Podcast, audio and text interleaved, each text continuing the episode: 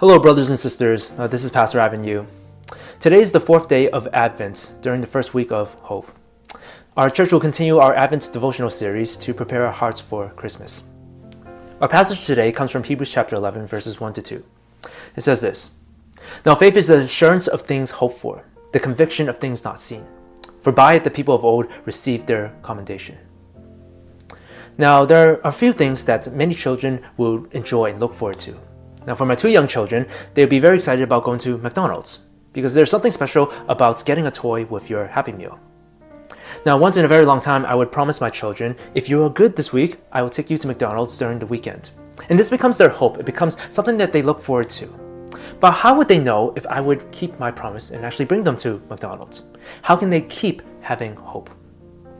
We can think of times in our lives when someone may make a promise to us, and we either have to decide whether to have hope and know that that promise will be kept, or we may question about whether we should even have hope in the first place.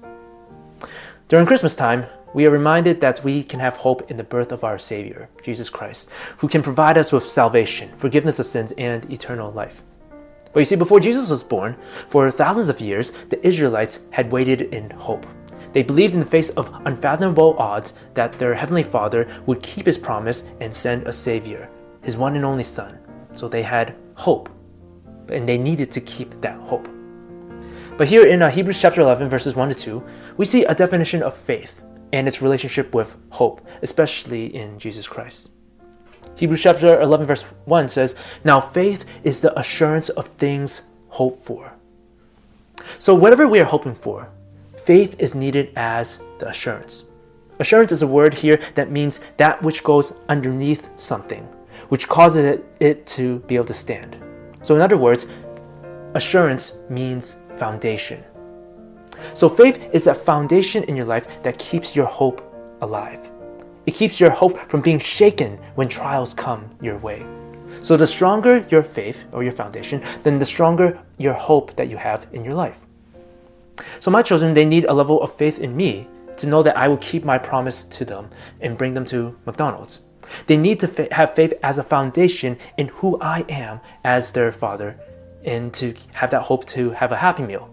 Even if a trial were to come our way and let's say our car breaks down and there's no way to get to McDonald's, but because my children see me as their father, they would still have hope that I will keep that promise and bring them to McDonald's. So likewise, the ancient Israelites, they also needed to have their faith as a foundation in their Heavenly Father, who had promised to send them a Messiah to be their king and to save them. Even if they were going through trials, like they were enslaved in Egypt, they were ruled by evil kings, they were being held captive in Babylon. Throughout all these thousands of years, the Israelites needed faith in God to keep their hope alive in the coming of a Messiah and a Savior. So faith is the assurance of things hoped for. Faith is a foundation that keeps our hope alive. So, how strong is your faith currently in God? If you find it hard to have hope or even to keep having hope, maybe the first place you need to start with is your faith and your relationship with God. Do you have a strong relationship with Him? Now, there's another part of a definition of faith here in Hebrews chapter 11, verse 1. It says this Now faith is the assurance of things hoped for, the conviction of things not seen. So faith is the conviction of things not seen.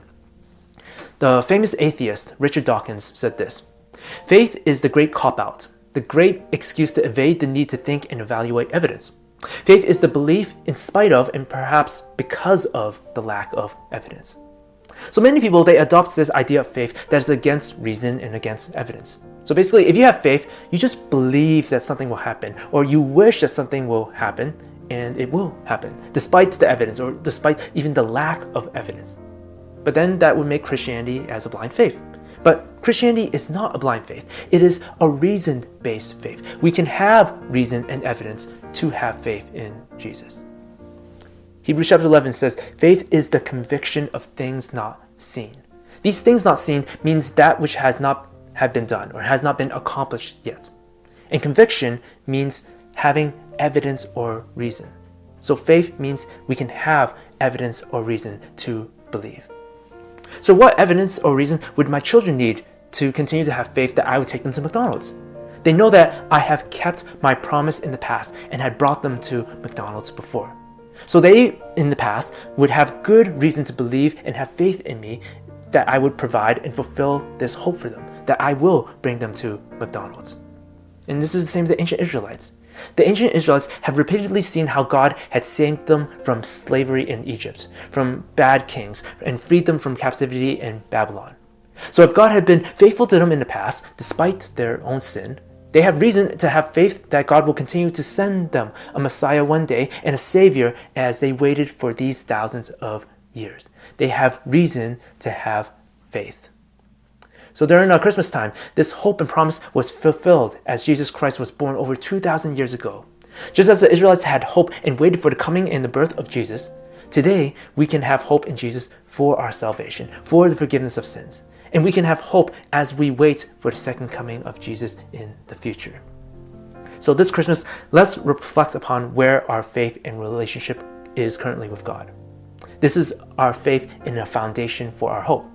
And let us also be reminded about how God has provided for us in the past as the conviction and evidence for us to continue to have hope in our Savior, Jesus Christ, for salvation. Let us pray.